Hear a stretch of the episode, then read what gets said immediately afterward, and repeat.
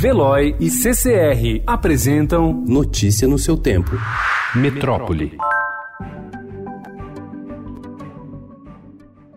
Quatro em cada cinco crianças e adolescentes brasileiros entre 11 e 17 anos realizam menos atividade física do que a uma hora diária recomendada. A porcentagem constatada no país, de 83,6%, é maior que a média mundial, de 81%, de acordo com um estudo divulgado ontem pela Organização Mundial da Saúde. Para a OMS, ações urgentes são necessárias, como políticas voltadas ao aumento da atividade física, principalmente para garotas.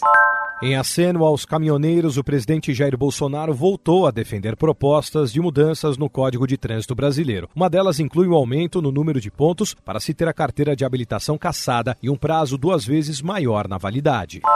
Alvo crônico da extração ilegal de madeira, o Brasil pode passar a ser exportador de troncos de árvores nativas da Amazônia, vendendo madeira in natura, ou seja, sem nenhum tipo de beneficiamento para outros países. Esse tipo de atividade hoje é ilegal. O governo estuda a possibilidade de abrir espaço para esse tipo de exportação depois de ser provocado sobre o assunto por empresários do setor. A abertura seria algo inédito na legislação ambiental do país.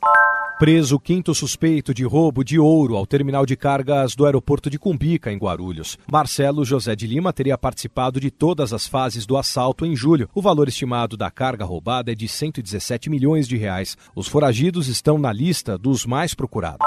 O ministro da Educação, Abraham Weitraub, disse ao site Jornal da Cidade Online que há universidades federais com plantações extensivas de maconha que seriam tão grandes a ponto de ter borrifadores de agrotóxico. A Associação Nacional de Pós-Graduandos afirmou que o titular do MEC mente, acusa sem provas, desrespeita a universidade, a produção científica e a comunidade acadêmica. Ontem, o presidente Jair Bolsonaro negou os rumores de que planeja trocar o ministro.